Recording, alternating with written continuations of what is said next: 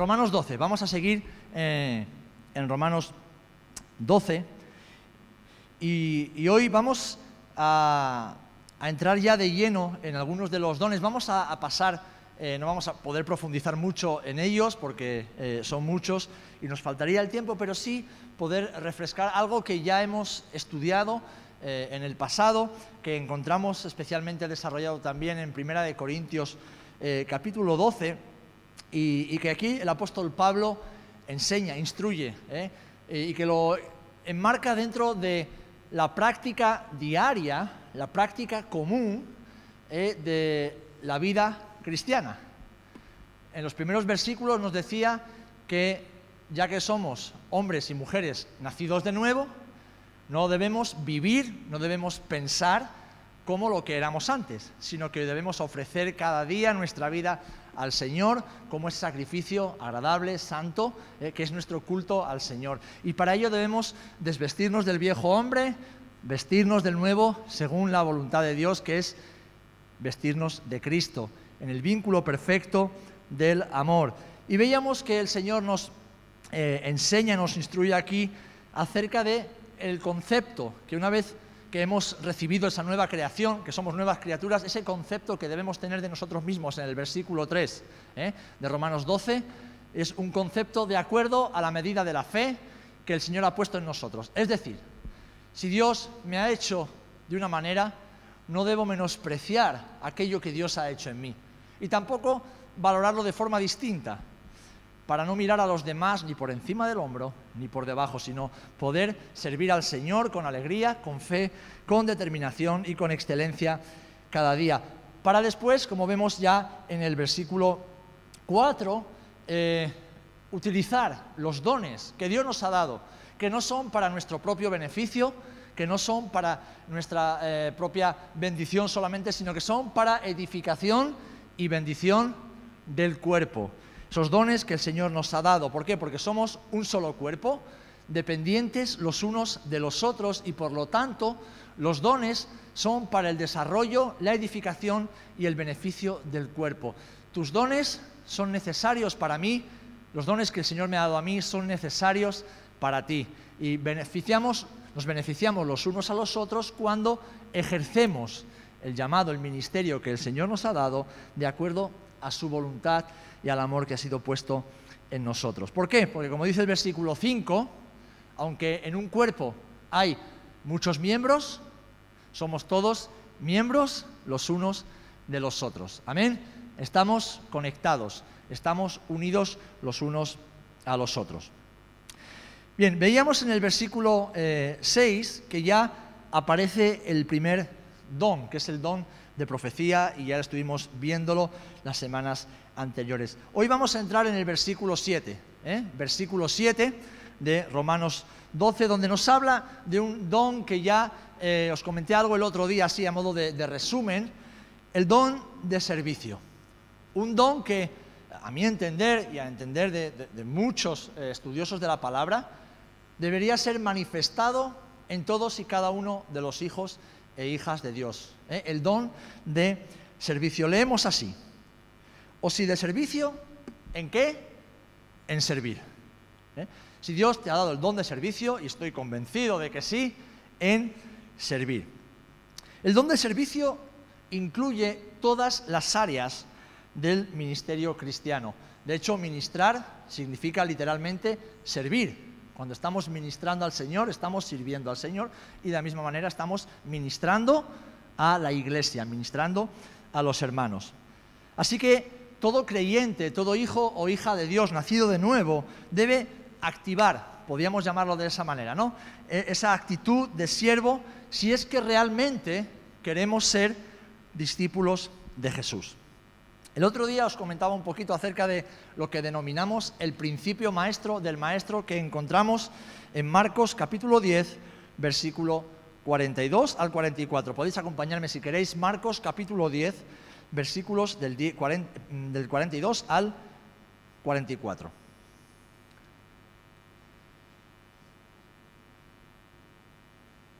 Marcos 10, 42 al 44. Dice así la palabra del Señor. Mas Jesús, llamándolos, les dijo, Sabéis que los que son tenidos por gobernantes de las naciones se enseñorean de ellas y sus grandes ejercen sobre ellas potestad, pero no será así entre vosotros, sino que el que quiera hacerse grande entre vosotros será vuestro servidor. Y el que de vosotros quiera ser el primero será siervo de todos. ¿Sabéis, hermanos y hermanas? En un mundo donde lo que se promueve es el egoísmo, la autosatisfacción, y la búsqueda de poder, el Señor nos dice quién, quiénes son los que en el reino de Dios son verdaderamente grandes. Acordaros de que los principios del reino de Dios son contrarios a los principios de este mundo. Y Jesús nos muestra que en su reino los verdaderamente grandes son los que sirven, los que se ponen últimos en la fila, los que se ponen abajo del todo para servir a los demás. Y Él lo hace presentándonos su propia vida como ejemplo. Dice Marcos 10, 45, un poquito más adelante, porque el Hijo del Hombre no vino para ser servido, sino que vino para servir. Amén. Amén. Jesús no vino para ser servido, sino que Él vino para servir. Jesús se entregó totalmente, entregó su vida y espera que nosotros, si decimos ser sus discípulos, discípulas, sus siervas y siervos, tengamos exactamente la misma actitud. Servir a los demás de todo corazón, como si lo hiciéramos para el Señor. Porque cuando estamos sirviendo a los demás de corazón, estamos sirviendo a nuestro Señor también de corazón. Amén. Amén. Yo sé que esto a lo mejor no está muy de moda en estos tiempos. Eh, donde se promueve el, ser grandes hombres y mujeres de Dios. Yo cuando alguien me dice, he conocido a un hermano una hermana, es, una gran, es un gran siervo de Dios, digo, pues yo solo conozco a un Dios grande, los demás somos siervos pequeñitos, ¿eh? que servimos a un Dios grande. Y puede ser que digamos esto con la boca pequeña, porque luego en el fondo nos gusta que nos sirvan. Nos gusta llegar al culto, ¿verdad?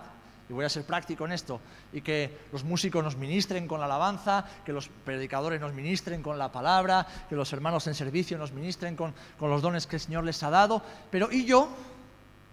¿Y yo? Y no solamente durante el culto, y durante la semana, y durante las horas libres que tengo después de mi jornada laboral, ¿cómo estoy utilizando ese tiempo que es un don que Dios nos ha dado? ¿Cómo estoy poniendo en práctica esos dones, ese don de servicio que todos deberíamos tener y ejercitar? ¿Cómo estoy invirtiendo el tiempo y las capacidades, los carismas que el Señor me ha dado? ¿Estoy siendo un verdadero discípulo y discípula de Jesús? ¿O solamente un oidor que sabe la teoría, pero que en la práctica está demasiado cómodo o cómoda con su realidad. Hermanos, hermanas, hemos sido llamados a servir al Señor y a servirnos los unos a los otros, entregándonos completamente. Y esto implica salir de nuestra zona de comodidad, salir de nuestras costumbres y hábitos rutinarios que tal vez siempre hemos tenido y en los cuales nos encontramos a gusto, ¿eh? y comenzar a caminar detrás de Jesús por los senderos y los desiertos. El siguiente don que aparece aquí es el de enseñanza. Y fijaros que no da ninguna indicación. Dice el que enseña con la enseñanza. Y esto seguramente es porque el apóstol Pablo le da el mismo énfasis a la enseñanza que al servicio. Es decir, cuando el Señor te ha dado un don de enseñanza, tienes que enseñar. Tienes que enseñar y tienes que entregar todo para la enseñanza. Tienes que invertir tu tiempo en conocer cada día más al Señor y su palabra e invertirlo enseñando a otros. Y no tiene por qué ser siempre desde un púlpito, una platea, una plataforma o un gran auditorio, sino tal vez con uno, con dos, un grupo pequeño, en tu hogar, con tus hijos, con tu familia, con aquellos que acaban de conocer a Cristo. Pero hacerlo con diligencia, hacerlo con amor, hacerlo todo el tiempo. Servir y enseñar son dos cosas que van de la mano. De hecho, me acaba de escribir Danicos, que hoy no puede venir porque está en la graduación de Oliver, que eh, Nuestro hermano Roberto ya ha culminado el discipulado, ¿verdad? De los primeros pasos, así que le vamos a dar un fuerte abrazo porque han sido muchos meses, ¿eh? muchos meses de trabajo y de constancia, ¿eh? muchos meses de terminar la oración y el estudio bíblico de aquí y subirse para arriba con Dani y seguir estudiando y meditando en la palabra. Amén. Algunos se han quedado por el camino, esperemos que lo puedan retomar con el tiempo, pero nuestro hermano Roberto, como también Anderson, que hoy eh, no ha podido venir, está, está, trabajando, han perseverado y han culminado esa fase también de su eh, discipulado y de su caminar con el Señor para seguir caminando y seguir aprendiendo, ¿verdad Roberto? Gloria a Dios. Bien, pues vemos en el versículo 8 eh, que nos habla de un don del cual se habla mucho, pero yo no sé si todo el mundo lo tenemos claro. El don de exhortación. Si yo os pregunto qué significa para, vosotros, qué significa para ti exhortar. Perdón, Cari, no, aquí no oigo. No me entero de nada, hija. Ah, es que entre el aire acondicionado y eso la distancia. Aconsejar. Por ejemplo, aconsejar, ¿qué más? consolar, disciplinar, animar, fortalecer, dirigir, corregir, ¿eh? corregir tal vez. Fijaros, el contexto literal de esta palabra tiene que ver con fortalecer, animar y consolar aunque en ocasiones también tenga que ver con, como decía Cari, aconsejar o disciplinar y corregir o reprender a un hermano, a una hermana que eh, pues no se está comportando como un creyente, como enseña la palabra. Tiene que ver con estas tres principalmente, fortalecer, animar y consolar. Y creo firmemente que el don de exhortación es muy necesario dentro de la iglesia. Es muy necesario dentro de la iglesia, pero no he entendido como tantos años se nos ha enseñado. ¿eh? Voy a exhortar al hermano y parece que le tienes que echar una bronca, le tienes que reñir. No, no es eso lo que dice la palabra. Eso es lo que nos gusta a nosotros, ¿eh? andar tirando de las orejas a la gente, pero no es eso lo que enseña la palabra. El don de exhortación tiene más que ver con levantar la vida de mi hermano, con darle palabras de ánimo. No es pasarle la mano, no es decirle qué bien cuando lo está haciendo mal. No, no, no, no, no es dar una palabra de parte del Señor para edificar su vida, para fortalecer su vida y también para aconsejar su vida cuando tal vez no esté tomando buenas decisiones o no sepa qué decisión tomar. Y en algunos casos también para disciplinar o reprender, corregir cuando no esté caminando ordenadamente delante del Señor. Pero fijaros, ese es un don que como todos los demás es para el beneficio de los demás es para el beneficio de otros, es para la edificación del cuerpo. Incluso cuando implica corrección, reprensión o disciplina. Porque la verdadera disciplina o corrección no es para dañar al hermano. La verdadera disciplina, como nos enseña el, Salomón en los Proverbios o el escritor de los Hebreos, la verdadera disciplina es para levantar, es para sanar, es para edificar aquello que el pecado o la rebeldía había derribado en la vida de este hermano o de esta hermana. Es siempre para edificación. ¿Por qué? Porque Dios a quien ama, corrige. Como un buen padre, corrige a los hijos a quienes ama. Ahora bien, el énfasis, mis amados, que aquí el apóstol Pablo quiere dar, inspirado por el Espíritu Santo, es el de fortalecer, animar y consolar. Así que yo te hago esta pregunta. Cuando estás con tus hermanos, ¿cuántas veces tienes palabras de ánimo y consuelo para ellos? ¿Cuántas veces vienen a tu mente y a tu corazón palabras de ánimo, de consuelo, de fortaleza para tus hermanos? Otra pregunta, ¿cuándo fue la última vez que le diste una palabra de ánimo una palabra de consuelo a un hermano. Ni siquiera porque estaba mal, estaba triste, sino algo que tú has recibido de parte del Señor. Y estando con él o con ella, o simplemente acercándote, le has impartido un don de exhortación, le has dado una gracia, un carisma de parte de Dios para levantar, para edificar o para bendecir su vida. Dice la palabra del Señor en Colosenses capítulo 3, versículo 16. La palabra de Cristo more en abundancia en vosotros. Dice, enseñándoos y exhortándoos unos a otros en toda sabiduría.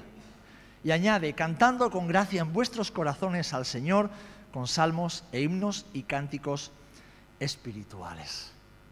Qué hermoso, qué hermoso es este texto. Enseñándoos y exhortándoos unos a otros en toda sabiduría. Es decir, porque los dones son de uso recíproco. ¿eh? El Señor imparte dones y nosotros impartimos esa gracia por medio del Espíritu Santo. Y mientras nosotros bendecimos a otros, somos bendecidos también por el ministerio de otros en nuestras vidas. Amén. Amén. Así que piensa esto, hermano y hermana.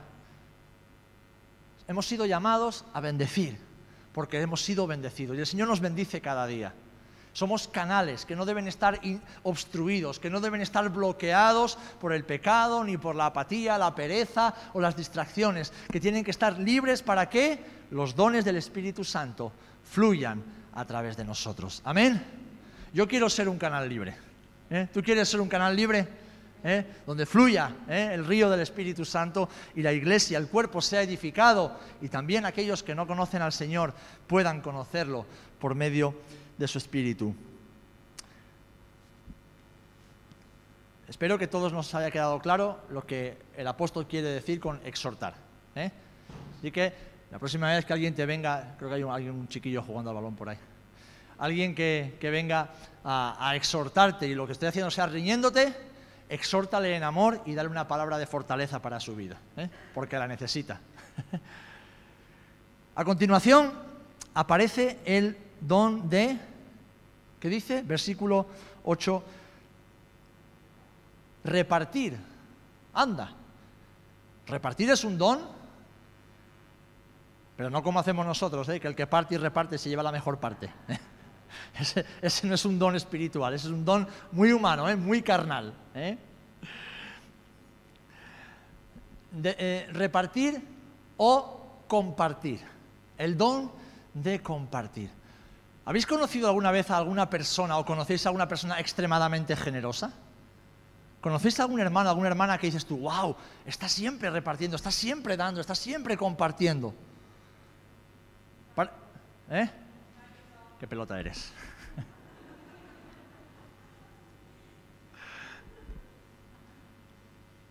Todos tenemos algún hermano, alguna hermana o varios en nuestra vida que decimos, wow.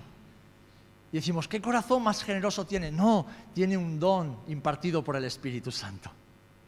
Y hace aquello para lo cual el Señor la ha o le ha capacitado. Ahora, fijaros cómo dice que debemos compartir o repartir con liberalidad. Entre paréntesis, con generosidad.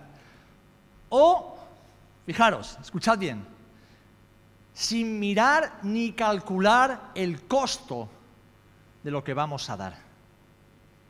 Repito, dar sin mirar ni calcular el costo de lo que vamos a dar. Alguien dijo una vez que la generosidad no se mide por lo que damos, sino que se mide por aquello que nos queda después de haber dado. Porque alguien dice, bueno, pero es que yo te he dado mil euros, ¿vale? Pero si tú tienes diez mil en el banco y me has dado mil, te has quedado con nueve mil. Has sido generosa o generoso, pero tú te has quedado con una buena parte.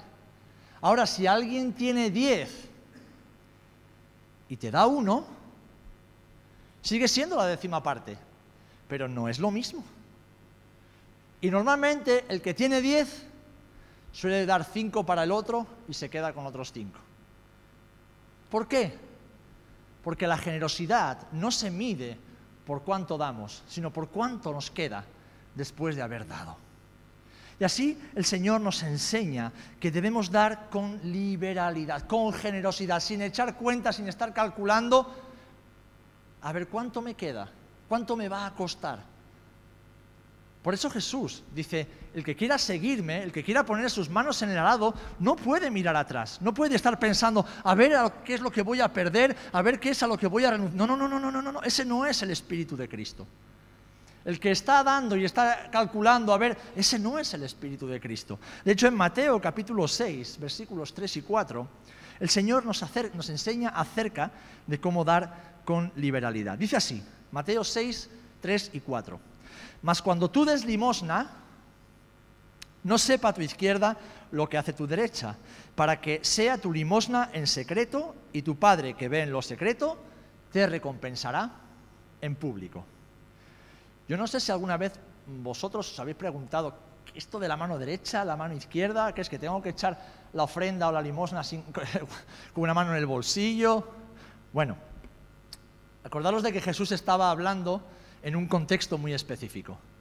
Él era un maestro judío, un rabino, que enseñaba a judíos, ¿eh? judíos del siglo I, una cultura, un contexto histórico, social, cultural, político, económico y religioso. Entonces, muchas de sus enseñanzas son aforismos, es decir, expresiones, frases cortas que presentan una gran realidad y que para sus oyentes tenían mucho sentido y presentaban dentro de una parábola una enseñanza espiritual del reino de los cielos. Esto de la mano izquierda y la mano derecha es como una pequeña parábola que Jesús está haciendo. Y lo que nos está presentando es la lucha interna que hay en todos nosotros. Todos tenemos una mano izquierda y una mano derecha. La mano derecha en la Biblia simboliza la fuerza, simboliza la justicia, el actuar con justicia, actuar con equidad simboliza la fortaleza, simboliza la determinación y simboliza la pureza de corazón. En cambio, en ese contexto, la mano izquierda simbolizaba dos cosas, o tres. La fragilidad humana simbolizaba el orgullo humano y el egoísmo humano. Así que Jesús, usando esta expresión, ya está enseñando mucho. ¿Qué mano da? la fuerte, la justa, la pura, la sincera. Y que dice, no vea tu mano izquierda lo que está dando tu mano derecha. ¿Por qué? Porque la mano izquierda, que representa nuestro orgullo, si ve lo que estamos haciendo, dirá, oh, qué buena persona eres cuando ayudas a los pobres, ¿eh? Qué, buena, qué buen cristiano, ¿eh? Mira, qué buen cristiano, wow qué bien lo estás haciendo, seguro que Dios está orgulloso de ti, porque mira que, ayudas a los demás. Pero también esa mano que representa nuestra naturaleza egoísta podrá decir, si ve que somos generosos con la derecha, no, no des tanto, no des tanto, no es necesario que des mucho. ¿No sabes, no recuerdas que la justicia y la salvación son por fe y por gracia? Con dar un poquito es suficiente. Dios conoce tu corazón. Yo no sé si estáis entendiendo un poco por dónde quiero ir. Pablo decía que lo que quiere hacer no hace y lo que no quiere hacer hace. Es decir, está presentando esa lucha interna que todos tenemos. Y el Señor nos está enseñando cómo debemos dar. Nos está diciendo que si somos discípulas y discípulos suyos, no podemos dejar que nuestro egoísmo y nuestro orgullo tomen lugar en nuestro dar condicionen la impartición del don de repartir, de compartir.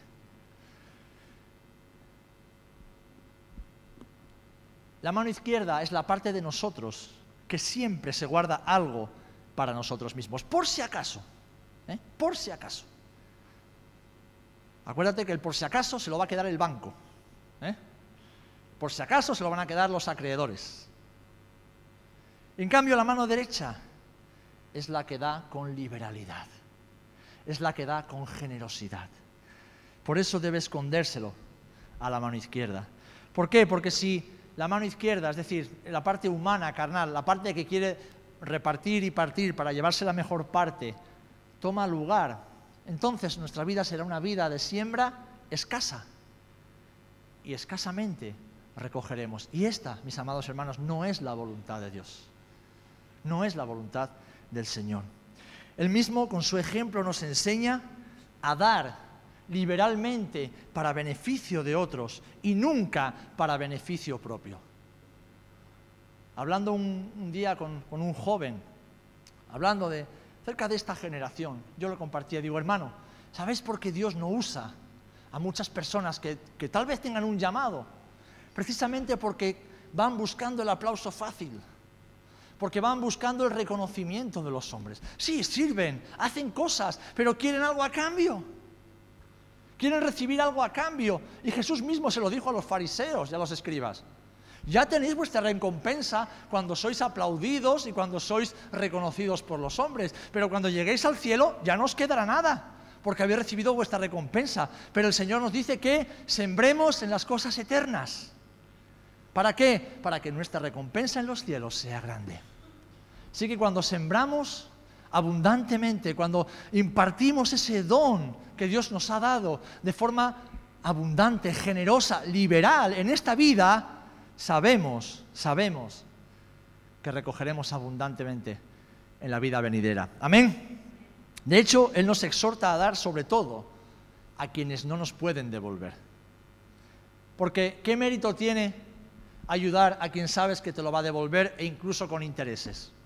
Eso es egoísmo. Eso no tiene nada que ver con un don espiritual. Pero cuando damos, cuando compartimos, sabiendo que la otra persona no nos lo va a poder devolver, ¿qué estamos haciendo? Siguiendo precisamente el ejemplo de Jesús. ¿Tú y yo le podemos devolver algo al maestro? ¿Hay algo que tú y yo le podamos hacer para devolver un poquito de lo que él ha hecho por nosotros? No, es imposible. No tenemos capacidad, no tenemos nada que le podamos hacer más que, Señor, he aquí mi vida. Yo te la entrego completamente. Yo te la doy como una ofrenda para ti. Es tuya, te pertenece. De la misma forma nosotros debemos dar, repartir y compartir, primeramente con los de la casa de Dios y también con las personas de este mundo sabiendo que no nos lo van a poder devolver y no tienen que devolverlo porque hemos recibido de gracia y de gracia damos. Amén. Dice Lucas 14, del 12 al 14, para eh, argumentar esto que estoy diciendo. Dijo también al que le había convidado, cuando hagas comida o cena, no llames a tus amigos, ni a tus hermanos, ni a tus parientes, ni a vecinos tuyos, ni a vecinos ricos. No sea que ellos a su vez te vuelvan a convidar y seas recompensado. Mas cuando hagas banquete, llama a los pobres, a los mancos, a los cojos y los ciegos, y serás bienaventurado, porque ellos no te pueden recompensar, pero te será recompensado en la resurrección de los justos. Amén.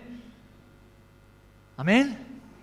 Porque no hacemos buenas obras para ser justificados ni para ser vistos de los hombres. Hacemos buenas obras porque es el fruto de la fe y la gracia que ha sido derramada en nuestros corazones. Hacemos buenas obras porque seguimos el ejemplo de nuestro Maestro, seguimos el ejemplo de Jesús. Amén. Bien, pues ora al Señor y pídele que te dé el don de repartir. Es un don maravilloso.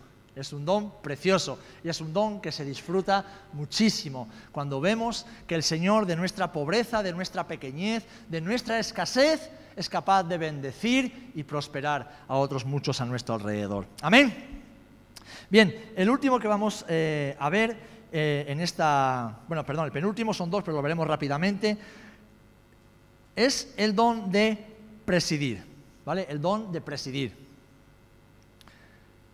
Pablo menciona eh, este don que sencillamente significa dirigir o liderar en un contexto dentro de la iglesia. Puede ser una reunión, puede ser una reunión de oración, puede ser un grupo pequeño, puede ser un grupo específico de la iglesia o puede ser eh, eh, un estudio bíblico, cualquier momento en el cual la iglesia, como cuerpo en su totalidad o una parte del cuerpo, se reúne.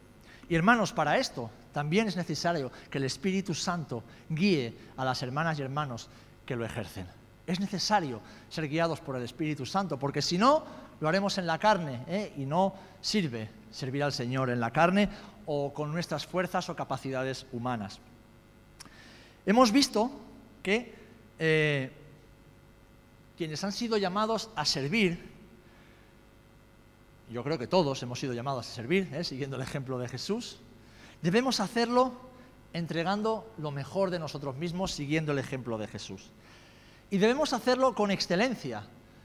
Así que cuando estamos llamados dentro del cuerpo a presidir, a liderar, a guiar, a dirigir, sea el contexto en el que sea, debemos hacerlo con esa misma excelencia, debemos hacerlo con sumo cuidado y con diligencia. ¿Por qué? Porque es una gran responsabilidad. Es una gran responsabilidad. Es una gran responsabilidad ponerse delante del cuerpo de Cristo, delante de la iglesia del Señor y compartir, impartir algo de parte del Señor. Siempre decimos, no estamos aquí para dar nuestras propias opiniones. No estamos aquí para decir lo que pensamos o no pensamos. Estamos aquí para administrar la gracia que el Señor nos ha dado. Y cuando el Señor nos da este don y nos pone en la posición, la situación de dirigir, guiar, liderar a un grupo grande o pequeño, debemos ser conscientes de que es un don el que ha de manifestarse para que la persona de Jesús sea visible en todo momento y solo Él sea glorificado en todo momento. Amén. Debemos hacerlo con diligencia porque es una gran responsabilidad. ¿Saben? Ante Dios todos valemos lo mismo, pero no todos somos iguales. ¿Por qué? Porque Él nos ha hecho distintos. A unos altos, otros bajitos, unos flacos, otros gorditos, a unos con la piel clara, otros la piel oscura, unos tienen unos dones, otros tienen otros. Es evidente que no todos somos iguales. Es más, mujeres y hombres no somos iguales. Biológicamente somos distintos, emocionalmente, psicológicamente somos distintos. No somos iguales. Ahora valemos lo mismo, todos valemos la sangre de Jesús. Ahora el Señor no ha repartido tampoco los mismos dones a todo el mundo. Unos tienen un don, otros tienen otro. Y unos tienen una responsabilidad y otros tienen otra. A unos dentro del cuerpo se les delegó mayor responsabilidad que a otros y se les demandará esa responsabilidad también. Pero también sus hermanos, y no estamos hablando solamente de los pastores, sino de los diferentes ministerios que han sido impartidos para liderar al pueblo, para llevarlo a Jesús, a su palabra, a la santidad, al temor, a la proclamación del Evangelio, a la edificación y manifestación de los dones. Los hermanos deben reconocer también esa responsabilidad, orar por aquellos hermanos y hermanas que han recibido eso y ayudarlos en la obra del ministerio. ¿Por qué? Porque somos un cuerpo. La iglesia no la hace uno solo, ni dos, ni tres. Y al que más se le da, más se le demanda. Amén. Amén. ¿Queremos gran responsabilidad en el cuerpo? Pues prepárate para ponerte el último de la fila, para levantarte el primero y acostarte el último, para estar siempre al servicio de tus hermanos y para no exigir, sino para ofrecer. Es una gran responsabilidad que debe hacerse siempre con la guía del Espíritu Santo. Amén. Y con el amor de Jesús en nuestros corazones. El don de presidir es importante dentro de la iglesia. Y el último que vamos a mencionar, que encontramos en este eh, versículo 8, eh, es el don de misericordia. El don de misericordia. Fijaros lo que dice. Ah, lo encuentro aquí. El que hace misericordia con alegría. Con alegría. ¿Por qué dirá el apóstol Pablo eso? Hacer misericordia con alegría. Porque ser misericordiosos es un mandamiento de Jesús. Él nos llama a ser misericordiosos, unos con otros y con los necesitados. Pero aquí habla del don de misericordia como un don del Espíritu, como un carisma, algo especial que viene impartido del Señor. Y tener misericordia no es sentir pena por la gente, porque la pena es humana, la pena es diabólica. La pena nos hace sentir superiores al otro y como que tenemos un derecho para decir lo que tiene, no tiene. No, no, no, no. Está hablando de ser misericordiosos, como Dios es misericordioso con nosotros. ¿Por qué con alegría, hermanos? Porque yo creo que en ocasiones, cuando somos misericordiosos con alguien, lo hacemos sin ganas y por obligación. Lo hacemos porque sabemos que tenemos que hacerlo porque queremos ser obedientes al Señor y entonces pues somos misericordiosos. Y no lo hacemos con alegría, no lo hacemos con gozo en nuestros corazones. Pero el Señor nos dice en Colosenses 3:17 que todo lo que hacéis, sea de palabra o de hecho, hacedlo todo en el nombre del Señor Jesús, dando gracias a Dios Padre por medio de Él. Agradecidos y con gozo. Un ejemplo y concluyo.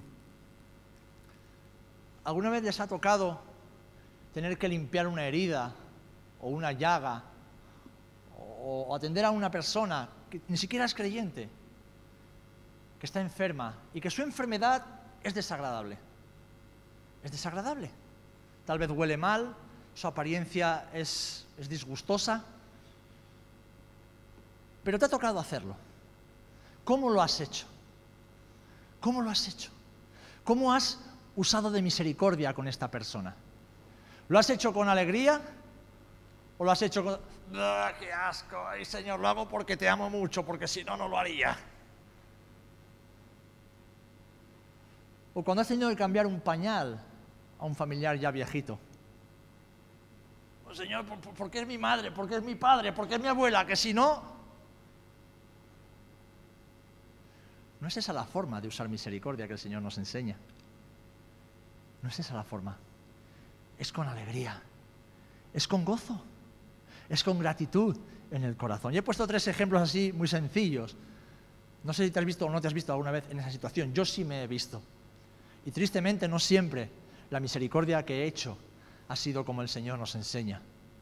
Lo he hecho por obligación. Pero con los años ha aprendido que los dones, si son del Espíritu y pasan por un filtro que está dispuesto para ser usado para la gloria de Dios, se hacen con gozo, con alegría y con liberalidad. Y esto le da gloria al Señor. Y hay una bendición muy especial que cae sobre la persona que está siendo ministrada. Amén. Pues fijaros, estos son deberes cristianos. Son deberes cristianos que nos permiten caminar una vida cristiana, una vida con Jesús en lo sobrenatural. ¿Por qué? Porque los dones son sobrenaturales. Ahora no son para andar flotando por las nubes, sino que están para caminar sobre la tierra haciendo lo que Jesús hizo, amando, sirviendo, entregándonos, dando todo aquello que Dios nos ha dado para bendición y edificación del cuerpo y para la gloria y la honra del Señor. Amén. Yo no sé si alguien ha identificado algún don que está poniendo en práctica o que ha ejercitado en su vida mientras estamos hablando. Como os dije en la ocasión anterior, todos, todos somos recipientes adaptos para recibir los dones, los carismas del Señor. Pide al Señor que te dé esos dones. Pide al Señor que de esta lista y de la de Primera de Corintios, léela atentamente, identifícalos y di, Señor, lléname de tus dones, lléname de tus dones. Quiero ser un instrumento útil en tus manos para darte gloria y para servir a otros, para bendecir a otros, porque para eso, mis amados hermanos y hermanas, estamos aquí, para servir al Señor y servir a los demás. Amén. Esa es la vida más sobrenatural que podemos vivir, servir a Cristo y servir al cuerpo de Cristo. Amén. No os oigo. Eso sí, cuando tenga los dones, úsalos, porque el Señor, cuando estemos allá arriba, nos dirá, ¿Qué has hecho con los tres talentos? ¿Y con los cinco? ¿Y con los diez? ¿Eh? Que el Señor nos pueda decir a cada uno de nosotros, bien hecho, buen siervo y fiel. Has sido fiel en lo poquito, así que te pondré en mucho. Entra y disfruta del gozo de tu Señor. Amén. Gloria al Señor. Pues que el Señor nos ayude, amados hermanos y hermanas, a manifestar sus dones ¿eh? y vivir esa vida maravillosa que Él tiene para todos nosotros usando de los carismas, esa gracia derramada en nuestros corazones, para la gloria de su nombre y la edificación del cuerpo.